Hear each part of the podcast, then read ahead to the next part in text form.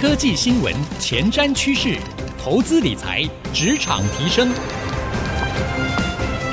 科技人关心科技事，欢迎收听《科技领航家》。听众朋友，大家好，欢迎收听《科技领航家》，我是节目主持人朱楚文。啊，说到钱这件事情呢。哎，有时候真的就是蛮令人伤脑筋的。花钱呢要考量，哎，赚钱要考量，还有这个钱呢，你摆着不用，通膨可能会把你吃掉啊。现在通膨呢，这去年十二月的通货膨胀率是二点六七个 percent 呢。所以呢，如果你钱摆在那边，哎，你想说放在银行里面稳稳的、稳稳的，但是它就是稳稳的被二点六七个 percent 给侵蚀掉啊。所以其实投资理财是很重要的。不过呢，对于小资族或者说平常很忙的我们听众朋友是科技。上班族来说，平常工作就已经很辛苦了哦。那这个财经资讯这么多，要怎么去掌握呢？有没有一些比较简单、轻松的方式，也可以让自己在投资呢能够睡个好觉，钱又不会变薄，甚至还可以变更多呢？今天我们就为各位邀请到这一位呢，可以说是财经界非常特别的一位大叔，一位很知名的作家。我想各位应该都常在电视节目上面啊，或者在杂志上面啊，都看过他相关的一些分享和报道。他是谁呢？就是乐活大叔施升辉老师。石老师呢，他最近又出了一本新书，叫做《ETF 实战周记：乐活大叔的五十二个叮咛》。很荣幸啊，邀。请到石老师来到我们节目当中，来给我们叮咛一下哈。老师好，楚文好，各位听众大家好。我喜欢用“叮咛”这两个字哎，因为我从来不以这个财经专家自居，专家都是建议嘛。嗯，我是你邻居大叔，所以这是叮咛很温暖。我喜欢这一次出版社给我取的这个书名。嗯，对啊，我觉得看到这叮咛哈，这个心理压力就比较小了，就想说，好，来听听看这个大叔人生经验哈，在投资的过程当中，到底有没有什么是一点借鉴的部分？还好没有醍醐灌顶那么严重。哎，说到这个施老师的过去经验，我觉得有时候我真的很难懂，因为我看完这本书的时候，我最 confused 的一点就是。这跟你的过去经验很冲突哎！哎呀，你吓死我了！我有时候你看完这本书看不懂了，我这本书真的很简单，你不懂的是我的人生经历嘛？对对对，就是说，哎，想到说，哎，投资要很简单，在书里这本书里面嘛，就讲说，哎，投资呢就选两档就好，就零零五零跟零零五六，而且呢操作非常简单，你要么定期定额，你要么呢就看现行哈，日 K D 小于二十进场，日 K D 大于八十出场。你看我都背起来了，看这么简单还不会背就糟了。通常我们看到这种很简单的投资的策略，会觉得说，那施老师应该是一个很简单的人，不是这个产业的哈。但是呢，我看到你的经历，我就真的非常 confused。台大商学系毕业的高材生呢？不敢不敢，运气好考上台大。而且呢，你后来进到的是券商工作，我在证券公司有十五年的承销经验。辅导人家上市上柜，哎，我们说到证券业，谁不是杀进杀出？我自己是在财经圈里面，我以前也是杀进杀出，没有错。对，但是后来现在你完全换了一套人生哲学，变成是不杀进杀出了啊，然后只选两档股票，你不再选股了啊？到底这当中是发生了什么事情？其实以前我在证券公司十五年的经验里头，每天都名牌满天飞，一天进来的名牌大概十几次，因为我们同事会彼此交换名牌嘛。你去那个客户那边得到的一些内线的消息，就会分享给大家。我在另外一个客户得到的内线消息分享给大家。其实这样杀进杀出啊，整个结算下来，大概就我们证券公司赚钱了。我们自己 其实没赚什么。对对对。但 是好在是证券公司的薪水比较高了。那我零三年离开职场，被迫离开职场。那之后只能够在家买卖股票过日子嘛。为什么那时候会被迫离开职场？啊，简单说一下。那一年我们部门大概赔了四亿，因为承销要包销嘛，哇，就每一只股票包销上市之后都是跌破承销价，所以总是要找人开刀嘛，就找我开刀。所幸那个时候我我跟我太太的薪水还算高，那我们家也很节俭。所以存下一点钱，零三年我就决定不再到其他证券公司去上班，大胆的就开始买卖股票过日子，希望能够养活一家七口。那那个时候一开始，零三年一开始也是做个股的投资，但我本身比较保守，所以大概都是买龙头股。那零八年就面临了金融海啸，哇，满手赔钱的股票，觉得自己不止没有工作，连投资也是这么鲁蛇，真的完全丧失成就感，知道？嗯，我突然顿悟了，如果我跟大盘一样。常常大盘只跌了两趴，很多人的个股手上的个股跌五趴、七趴、十趴都是啊。那如果大盘跌两趴，我手上的股票也只跌两趴，我至少睡得着觉。我其实那时候心愿只希望说生活不要那么艰苦了。嗯，那决定啊，什么股票可以跟大盘完全联动呢？那就是零零五零嘛，动不到一个真的都一样，对，几乎一样，几乎一样。对，嗯，那时候还顿悟一个道理，任何个股都可能下市，但是零零五零是台湾最大的五十家公司，它绑在一起了，怎么可能五十家公司同一天出事呢？是，所以我零八年之后把所有手上股票全部卖光光，放弃我以前所有的经验、所有的学历，只做一个最简单的事情，零零五零。是，那因为大盘会被主力大户操控，个股会啊。所以大盘的技术指标是有参考性的，所以最简单的技术指标就 K D 值嘛，K 永远在零到一百之间，所以我就慢慢找出一个纪律去遵循它。就 K 小二十的时候，应该就是大盘相对低档的时候。既然它不会倒，还有股息，万一真的套牢了，就给它套嘛，嗯，就是领股息嘛。那 K D 大于八十的时候，就是一个相对高档，我就适度的获利了结，毕竟我还是要养家活口啊。我不能一直抱着，然后赚那个叫什么啊复利的效果。我总是要把钱变现出来，嗯，应付生活嘛。所以我就靠着这个区间操作的方法买卖零零五零。这样子一年也有十八个 percent 的报酬，一定有，一年一定有十八个 percent。因为怎么说呢？嗯，大盘虽然一路上涨，但不可能是一条直线嘛。对，它有低的时候，高的，是一个锯齿状嘛。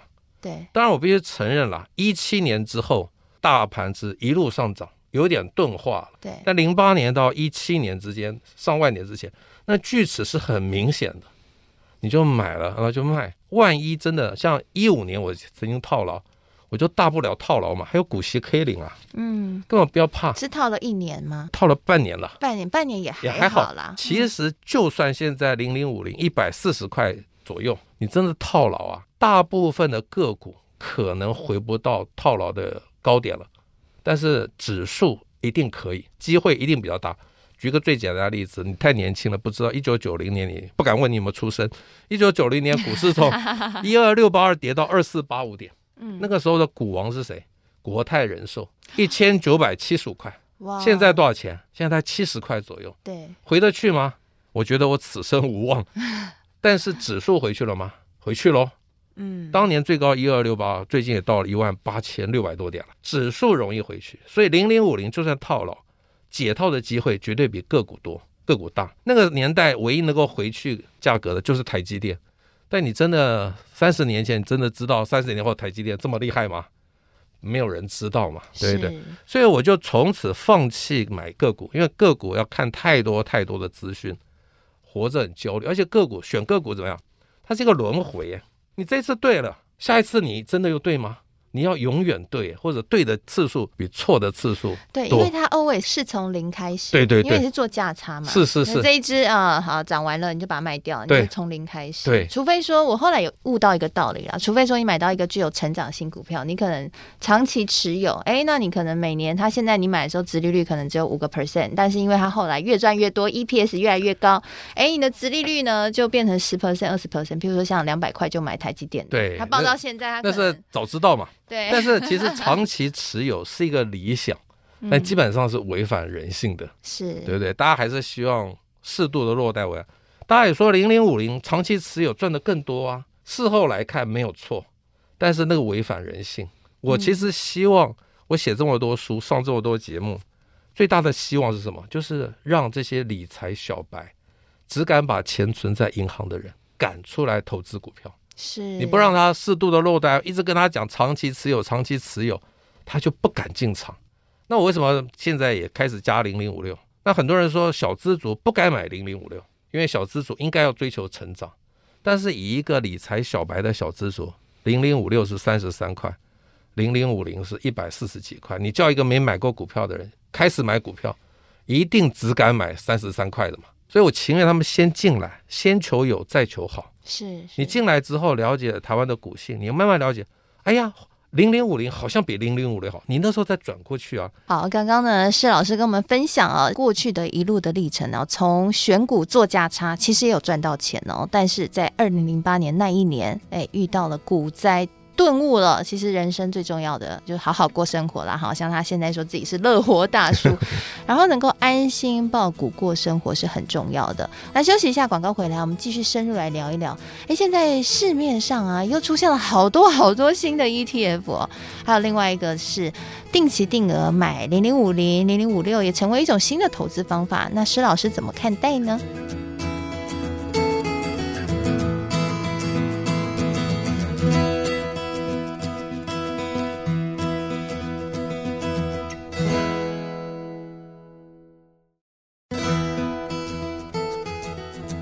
欢迎回到科技领航家，我是主持人楚文。今天我们为各位邀请到是 ETF 实战周记《乐活大叔的五十二个叮咛》这本书的作者乐活大叔施社会老师来到我们节目当中，跟我们分享无脑买零零五零的方法。说真的啦，这几年出现好多新的 ETF，哦，对，超级超级多的哎！我看光去年现在什么元宇宙 ETF、嗯、电动车 ETF 都超级多，还有半导体 ETF。那老师都没有心动过吗？这样讲好了，去年其实有一个排行榜，嗯，就是台股 ETF 的报酬率排行榜，零零五零、零零五六大概是中段班，他们还落后大盘一点点哦，甚至最好的有六十一趴。但是我觉得零零五零去年有二十一趴，零零五六有十八趴，我觉得已经很好了。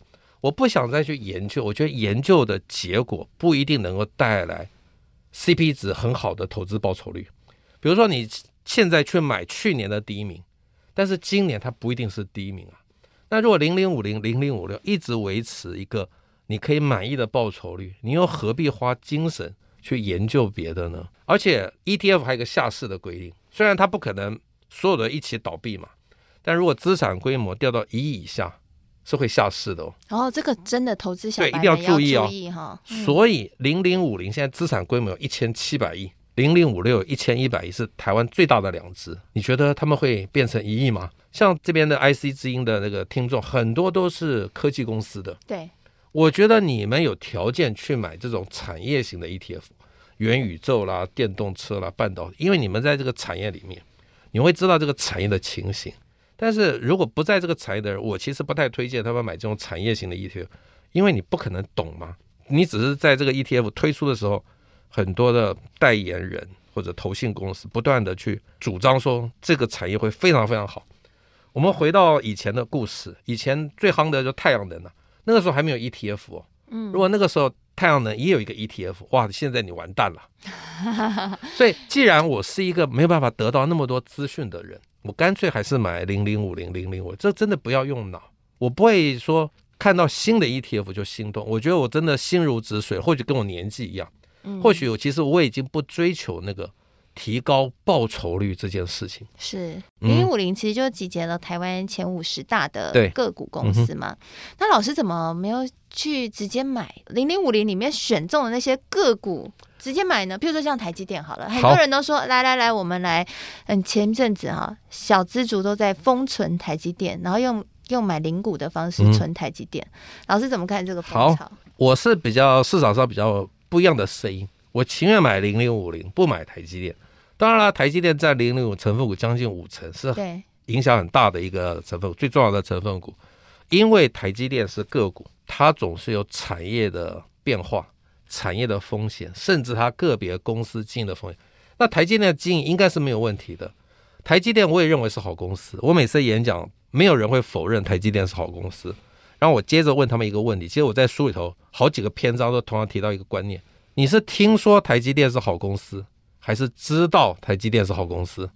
所有的恍然大悟，我们都是听说台积电是好公司，是因为没有人真的知道那么细 detail 的事情，甚至连台积电内部的员工都不一定能掌握到百分之百台积电的真相。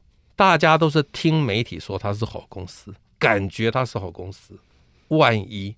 没有你想象这么好，就像去年，也有人说台积电目标价一千块，或许你也会问我，只有直接先答，他的一千块的推估其实是根据一个假设，如果他每年的成长率多少，他会到一千块，请注意哦，是假设哦，如果没有那个假设不成立，它就不会到一千块啊。如果台积电会到一千块，零零五零会到三百块，台股会到三万点的。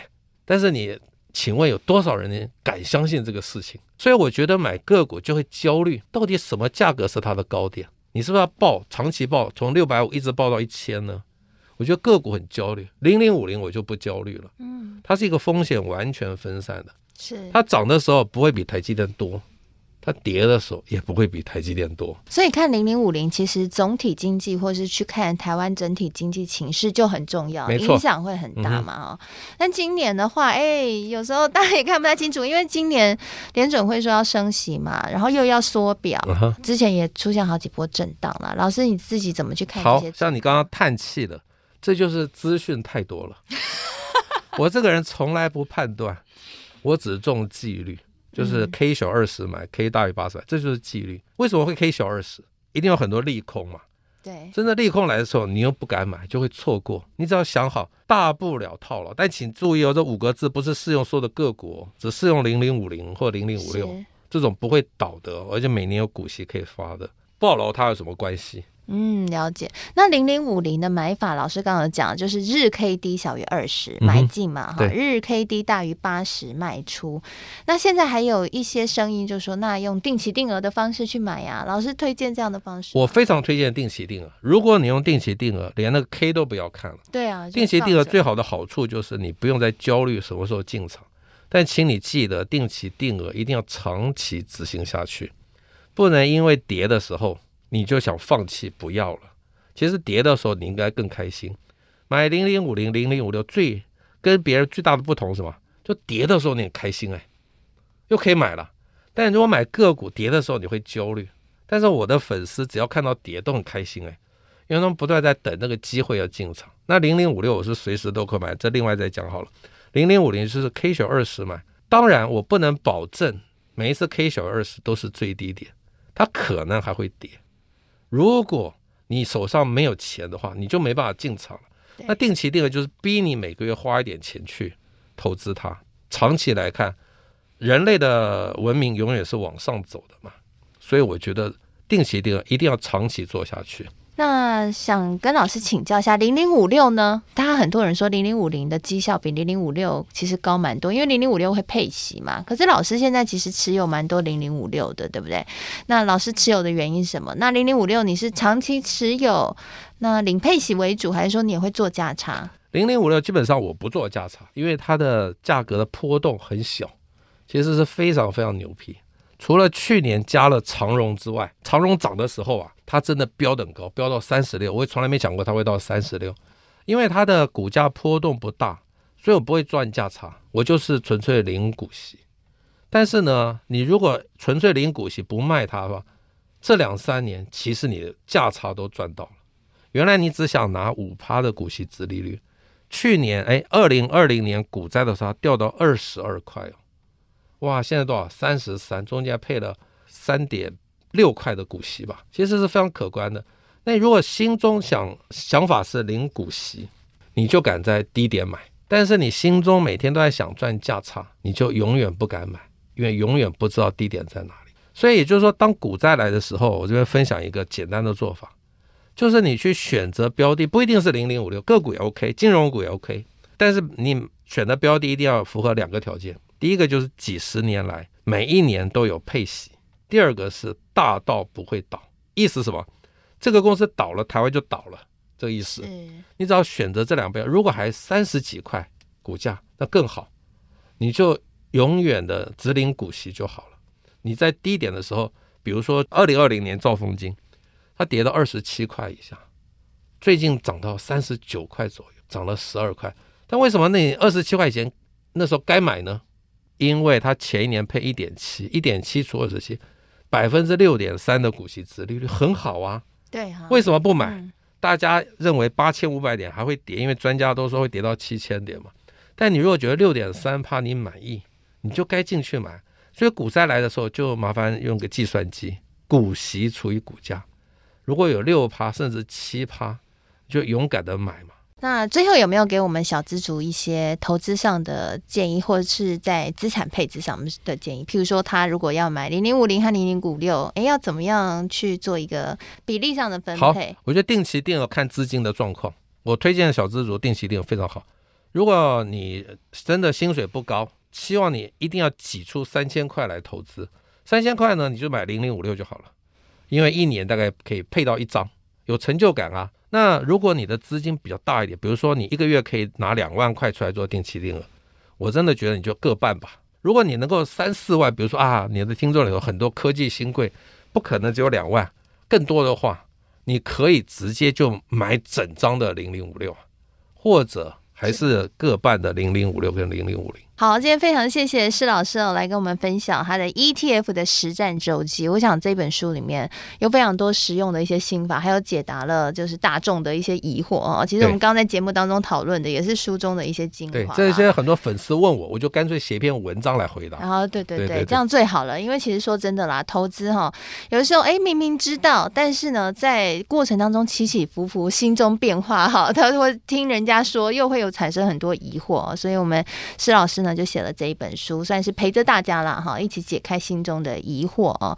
好，总结一个重点呢，就是呢，如果你工作很忙啊，你又是投资小白，没什么时间看盘，或者你想要简单的投资，然后去享受生活，最简单的方法，你可以参考施老师，他已经运作了好多年的成功的方式了，就是去买两档股票，就是零零五零和零零五六，然后记得，如果你是大钱的话，你就分批进去买。那这个老师还有一个赚价差的心法哈，就是去。看那个 K D 线了哈，日 K D 小于二十就进场哈，日 K D 大于八十就出场啊。我觉得这根本可以去做成一首歌了，上口。好，非常非常简单。好，那老师靠这样呢，这个年报酬率就大概有十八个 percent 哈。那谢谢您收听我们今天的节目，也非常谢谢老师今天来我们节目当中分享。那我们现在节目呢，除了会在 IC 之音播出之外，也会同步上到 Apple Podcast 和 Spotify，搜寻科技领航家就可以随选随听我们所有的节目喽。那在今天节目播出之后呢，我也会将老师精彩的分享以及我的新的感想写成一篇采访笔记，放在我的脸书粉丝团，搜寻财经主播主持人朱楚文就可以看得到了。希望今天节目您喜欢，对您有所帮助。我是楚文，我们下次再会喽，拜拜，拜拜。